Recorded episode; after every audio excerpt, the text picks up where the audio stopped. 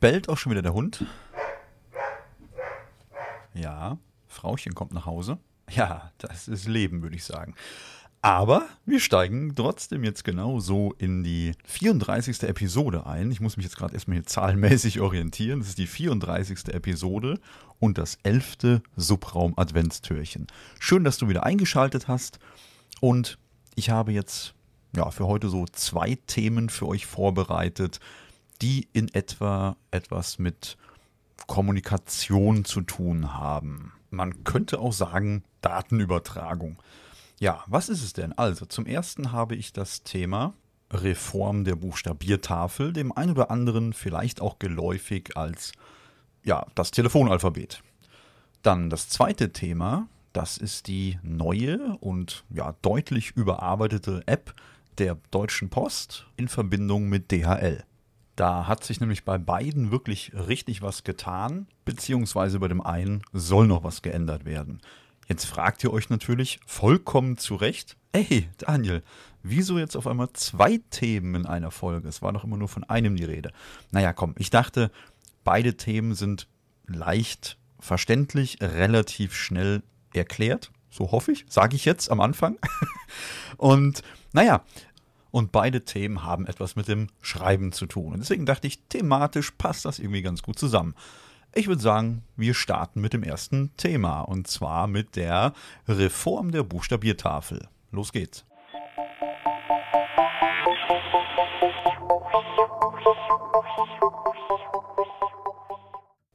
Die Geschichte der ersten deutschen Buchstabiertafel, die auch damals als ja, deutsches Telefonalphabet bekannt war, begann damals mit dem Berliner Telefonbuch. Das war in der Ausgabe um 1890. Davon gab es wohl dann die erste Ausgabe 1881, aber wie gesagt, diese Buchstabiertafel, die erste, die war dann um 1890 in der Ausgabe wohl mit gedruckt. Ja, ähm, da wurden damals dann noch den Buchstaben wurden äh, Zahlen zugeordnet. Das heißt, hätte ich zu der damaligen Zeit meinen Vornamen buchstabieren müssen, hätte sich das in etwa so angehört. 4, 1, 14, 9, 12. Das wäre dann Daniel. Das wurde dann so auch bis 1903 beibehalten und dann gab es endlich Namen für Buchstaben. Was natürlich dann eher ein Konzept ist, das, naja, den Zahlen dann in dem Moment absolut überlegen ist. Allein, dass man es ähm, Zweck der besseren Aussprache und präziseren Textinformationen und störungstolerant weitergeben konnte. Gerade an den alten Telefonanlagen vielleicht definitiv von Bedeutung. Ähm, die hatten, glaube ich, noch kein ähm, Voice-over-IP und HD-Telefonie. Nur so eine Theorie. Spaß beiseite. Nein, jedenfalls, dann wurde ähm, bis 1933 mit Namen statt Zahlen gearbeitet. Hier war es so, dass es eine Fassung gab des Deutschen Kaiserreichs. Die wurde so ungefähr um 1905 dann eingeführt. Und die andere Variante, das war die der Weimarer Republik, die war dann ja circa ab 1926 ja äh, im Programm, könnte man sagen. Halt in diesen gut über 20 Jahren gab es dann immer mal die ein oder andere kleine Änderung. Und auch das Militär versuchte sein abweichendes Telefonalphabet als naja, den allgemeinen Standard durchzusetzen, ist damit aber auch immer wieder gescheitert. Ja, bis dann eine Postkarte kam, das war am 22.03.1933. Das waren äh, oder war die Zeit, als dann die Nazis in Deutschland die Macht ergriffen haben und ich möchte euch da gerne mal die Karte vorlesen, weil da geht es nämlich um die Ausmerzung ja, jüdischer Namen aus dieser deutschen Buchstabiertafel. Da hat dann ein gewisser Johannes Schliemann geschrieben an das Postamt in Rostock. In Anbetracht des nationalen Umschwungs in Deutschland halte ich es für nicht mehr angebracht, die in der Buchstabiertabelle des Telefonbuchs aufgeführten jüdischen Namen wie David, Nathan, Samuel etc. noch länger beizubehalten.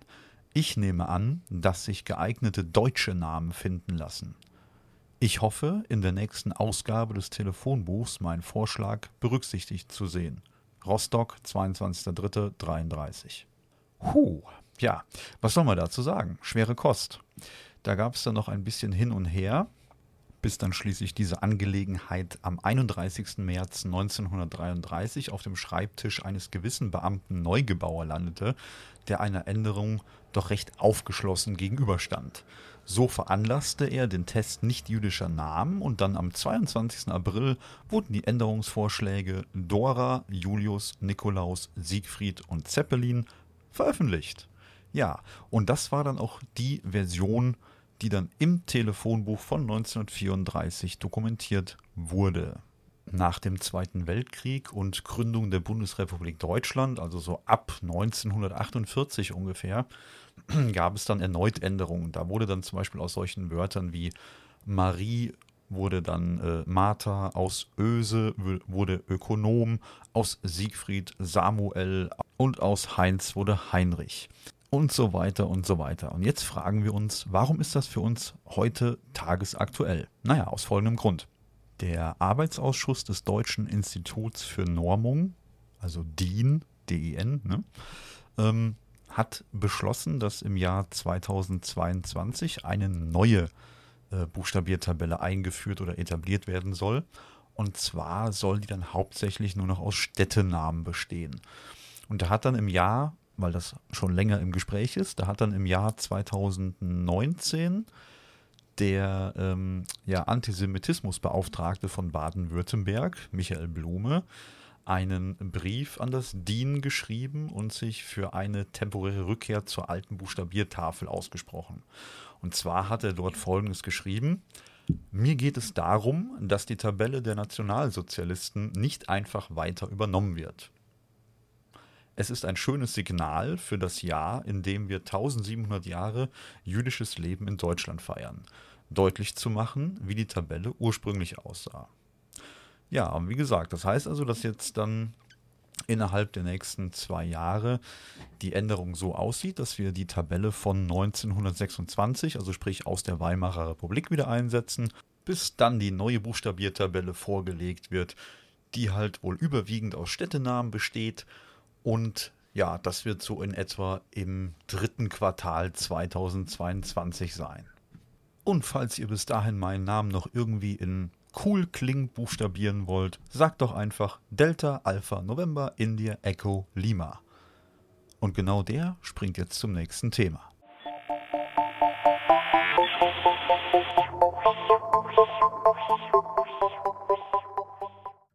Die gute oder die schlechte Nachricht? Ja, Mist, ihr könnt mir ja gar nicht antworten. Fangen wir mit der schlechten an. Das Handyporto wird eingestellt. Ich sehe die ganzen entsetzten Gesichter. Ja, du da beim Autofahren. Ey, Finger aus der Nase. Ja, ihr habt richtig gehört. Das Handyporto wird eingestellt. Ja. Hm, was heißt das jetzt? Okay, kommen wir zur guten Nachricht. Corona, das ist ja dieses Virus, was hier so rumschwirrt und uns irgendwie alle dazu bringt, alles digitaler zu machen, als es eh schon ist, ähm, hat jetzt unter anderem auch die deutsche Firma Deutsche Post DHL Group ähm, dazu bewegt, eine richtig coole App auf den Markt zu werfen. Ich konnte die bis jetzt so ein wenig testen und ich muss sagen, das Ding gefällt mir richtig gut. Ähm, vielleicht erklären wir kurz, wie es vorher funktioniert hat. Also ihr hattet früher die Möglichkeit, eine SMS mit dem Wort Handyporto an eine bestimmte Nummer zu senden und habt dann innerhalb von 30, 40, 60 Sekunden eine SMS bekommen mit einem Code und den konntet ihr dann oben auf euren Brief draufschreiben und euer Brief war damit frankiert. So, dann gab es schon eine App, das war die, ich glaube, die hieß DHL Paket und dort hatte man halt auch die Möglichkeit, Pakete anzumelden, wenn ich mich recht entsinne. Und man konnte auch schon die, ähm, ja, so, so ein Tracking machen, also Sendungsverfolgung. Das funktionierte alles schon über die App.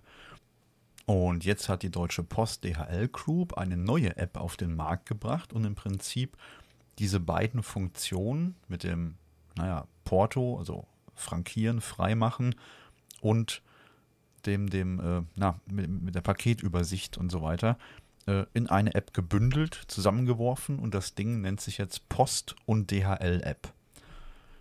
Ihr könntet euch jetzt alternativ über dhl.de direkt da anmelden. Im Prinzip braucht ihr dann wirklich nur eure E-Mail-Adresse und ähm, ein Kennwort, was ihr euch ausdenkt. Ähm, und eine Sicherheitsfrage müsst ihr da eingeben, falls ihr euer Kennwort mal verliert. Oder halt, ihr ladet die App runter, entweder über den App Store oder über den Play Store und könnt euch dann auch über die App dann da als Neukunde auch anmelden. Kein Problem, wenn ihr schon ein bestehendes Konto habt, beispielsweise aus der ähm, DHL-App, könnt ihr euch da anmelden oder auch mit einer Postnummer geht das auch, falls man die schon hat. So, mal angenommen der Fall, die App ist auf dem Telefon installiert. Wie geht das jetzt? Schauen wir mal rein.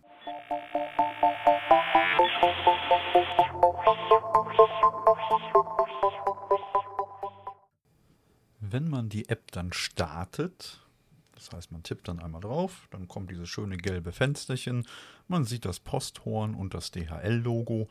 Ja, und dann erzählt er einem direkt auf der ersten Seite auch schon, ob irgendwie eine Sendung vorhanden ist oder halt auch nicht. Aktuell warte ich gerade auf kein Paket, also wird noch nichts angezeigt.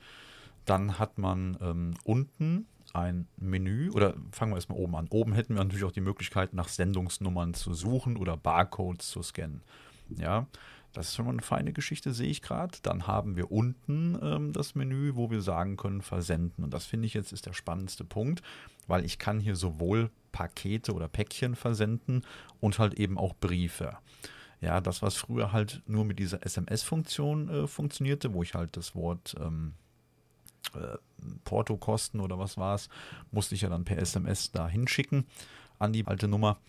Und ähm, jetzt ist es so, ich kann einfach auf die Funktion gehen, versenden, kann dann halt Briefe auswählen und habe dann direkt eine wunderbare Übersicht über Standardbriefe, Kompaktbriefe, Großbrief und so weiter und so weiter. Auch Postkarten sind möglich. Und ich sehe jetzt hier auch, ähm, es sind dann unter anderem die 80 Cent für den Standardbrief, für den Kompaktbrief wären zum Beispiel die 95 Cent, der Großbrief ist bei 1,55 und so weiter und so weiter. Vorteil ist hier ganz klar, mit der Einführung dieser mobilen neuen Briefmarke sparen die Nutzer halt Geld denn der Aufpreis für die alte Version des SMS-basierenden Handyportos entfällt glücklicherweise. Ja, die App an sich für Android und iOS ist natürlich auch kostenlos. So, und wenn wir jetzt nochmal unter Versenden schauen und wollen beispielsweise einen Standardbrief verschicken, dann würde ich den halt in der Liste auswählen und könnte dann im nächsten Schritt entscheiden, ob ich einen Code haben möchte zum Beschriften oder ob ich eine Marke haben will, die ich äh, ja, ausdrucke. So, jetzt ist halt noch die Frage, wie bezahle ich das denn dann? Früher lief das ja dann über die SMS-Kosten, das haben wir nicht mehr. Glücklicherweise.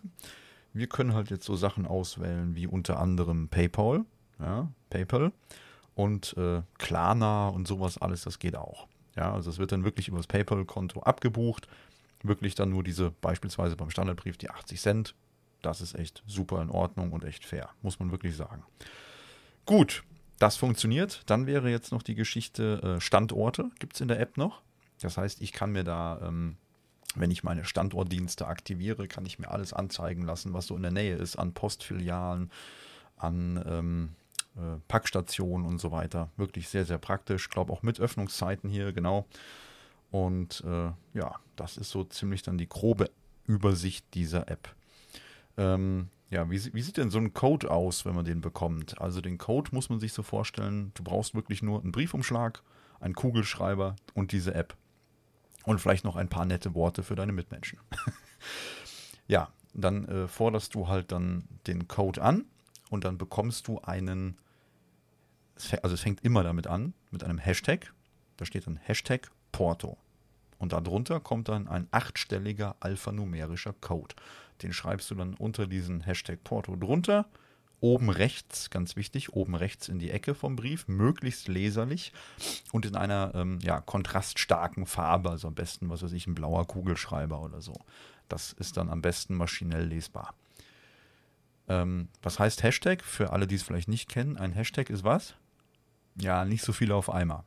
Also ein Hashtag ist im Prinzip nichts anderes wie ein Wort, dem ein Rautezeichen, also so ein Doppelkreuz vorangestellt wurde. Ja, und so ein Hashtag dient ja normalerweise zur Kommunikation innerhalb von sozialen Netzen, wie, was weiß ich, Facebook, Instagram, Twitter und so. Da kann man dann Bilder, Videos oder sonstige Beiträge mit Hashtags belegen und dann kann man die auch über die Hashtags dann wiederfinden. Ganz praktisch. Und wie gesagt, die Post nutzt das halt hier jetzt auch mit ihrem Hashtag Porto und dann diesem achtstelligen alphanumerischen Code.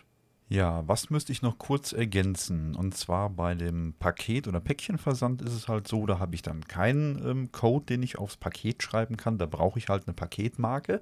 Und wenn ich dann zu Hause keinen eigenen Drucker habe, wo ich mir die ausdrucken könnte, könnte ich dann auch netterweise mit meinem Paket und mit meiner App zu einer äh, nächstgelegenen Packstation gehen, kann dann einen QR-Code, der dort angezeigt wird, vor den äh, Scanner einer solchen Packstation halten und die druckt den dann aus. Alternativ kann ich das Paket auch bei mir zu Hause abholen lassen, weil diesen Pick-up-Service bieten die halt auch an.